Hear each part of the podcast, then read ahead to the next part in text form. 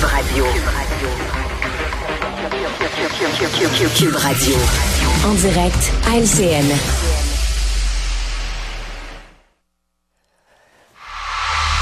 Politique. Aujourd'hui, Mario et Paul qui sont avec nous.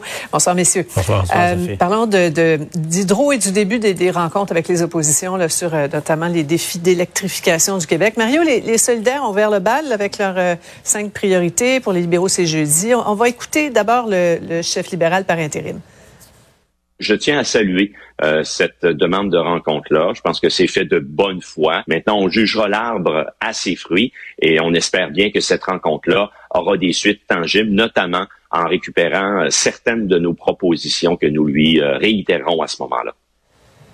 Oui, faut que ça donne quelque chose de, de, de concret pour eux. Mario, c'est une nouvelle façon de faire, les, des consultations formelles comme ça, là, en début de mandat avec les oppositions? C'est assez rare. Euh, moi, j'ai pas souvenir d'avoir vécu de choses euh, semblables quand j'étais moi-même dans l'opposition. Et je pense que Marc Tanguay euh, reçoit ça de la bonne façon. Il faut partir de l'idée que c'est fait de bonne foi. Puis, quand on dit de bonne foi, ça veut pas dire chacun des partis d'opposition va y arriver, va faire un peu de politique, va rendre public ses propositions. Quand on est en politique, on pousse ses idées, on fait avancer ses idées. Mais moi, je trouve que tout ça est tout ça est très sain, tout ça est très Euh, un effort, d'ouverture de la part de François Legault que les autres doivent accueillir, sans sans s'illusionner, François Legault demeure le boss, c'est lui qui va décider à la fin. Mais tu sais, faut, faut, que les gens se mettent à l'esprit quand on les regarde, nous, soit dans les débats des chefs ou à la période de questions, tu sais, il y a une espèce de joute oratoire parce que les caméras sont là. Mais quand les caméras disparaissent, là, sont tout seuls, sont tout seuls dans un bureau, ils se font pas une joute oratoire avec des figures de style, des métaphores. Là. Ils se parlent comme on se parle dans la vie, tu sais. Et, et moi, je trouve ça très correct. Là. Les, libéraux qui veulent une, grande, grande discussion nationale, en même temps, ils vont, vont pas se contenter de quelques échanges de points de vue.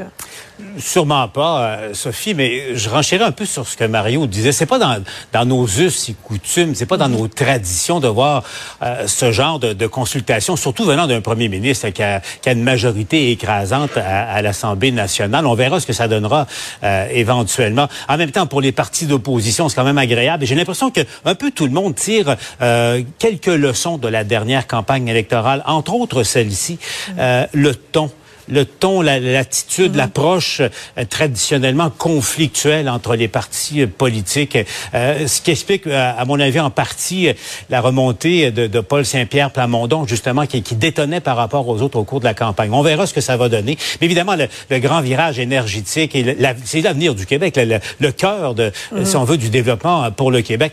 ultimement, ça va revenir sur le bureau du, premier ministre. Mhm. On dit souvent que le rôle d'Hydro-Québec, c'est de fournir des mégawatts et c'est au gouvernement de décider comment les utiliser. Mais c'est un peu la même chose probablement avec les partis d'opposition. Ouais. Bien. Maintenant, le, jour est arrivé. Hein. On, disait un petit peu en début de bulletin la blague, là, terminer les journées en pyjama. mais les, fonctionnaires de, Gatineau et Ottawa devront retourner au bureau au moins deux ou trois jours par semaine. Bon, on, le voit, Mario, il y, a de, il y a de la résistance, beaucoup, beaucoup du côté syndical. Je, vais être bref. Là, moi, je suis assez étonné par ça, sincèrement. Euh, le retour progressif au travail, en gardant le télétravail comme une, nouvelle réalité qui s'est installée là, pour des journées ici et là, on le voit là, c'est vendredi passé, là, un vendredi qu'une tempête est annoncée, là, pas grand monde sur routes, le télétravail est un outil de plus pour les employeurs.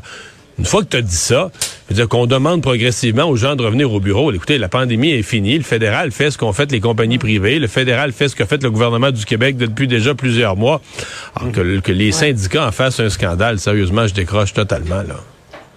Ouais. Puis, Paul, il y a des avantages pour toute la, vie économique du, centre-ville. C'est la même chose à, Montréal. Ça veut dire réorganiser ses horaires, repenser ses, habitudes, forcément. Oui, mais ça, ça veut dire aussi, Sophie, bienvenue en 2023 à tous mhm. les fonctionnaires euh, fédéraux qui, nous écoutent, parce que dans, le privé, euh, tout ça, ce phénomène-là est, déjà non seulement en cours, mais la plupart du temps, euh, tout le monde est revenu au travail. La formule hybride, effectivement, ça, ça, permet à tout le monde de, de concilier ceci avec cela. Mais dans le cas de la, fonction publique fédérale, on verra parce que euh, disons que la fonction publique euh, euh, du gouvernement canadien c'est pas particulièrement illustré par son brio et son efficacité au cours des, des, récentes années. Passeport Canada, Immigration Canada. Donc, j'ai hâte de, de, voir parce que au plan scientifique, on va regarder l'impact de ça éventuellement en termes de, de gestion de ressources humaines, si ça va un peu, autant soit peu améliorer les services à la population. Mm-hmm.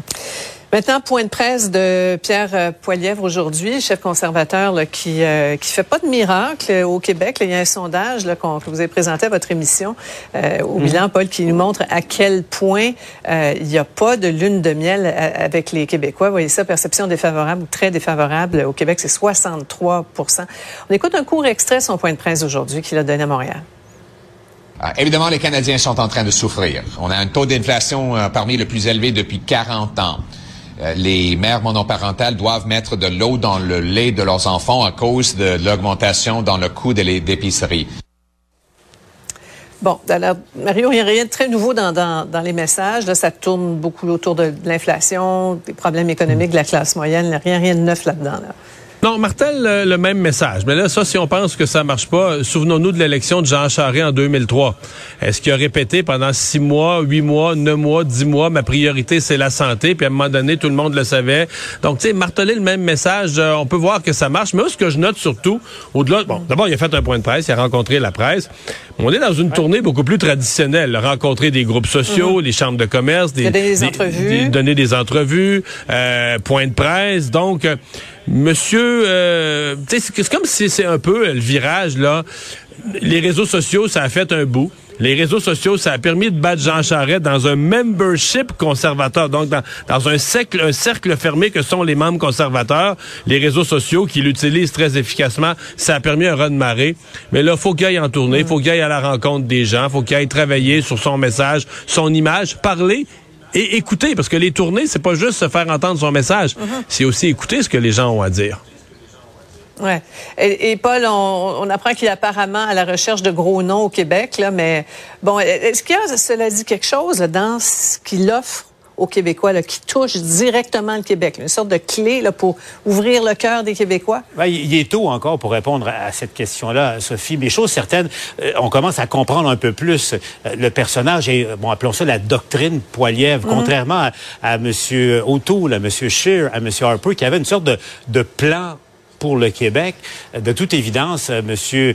Euh, Poilièvre euh, n'entend pas adapter, si on veut, une partie de son programme spécifiquement aux besoins du Québec. Donc, son approche est plus générale, sauf peut-être l'histoire des facilités des barrages hydroélectriques, jusqu'à preuve du contraire. Mais là, la, question est la, la, recette, Mario le disait, la recette qui a permis à M. Poilièvre de, de devenir de manière spectaculaire chef du Parti conservateur.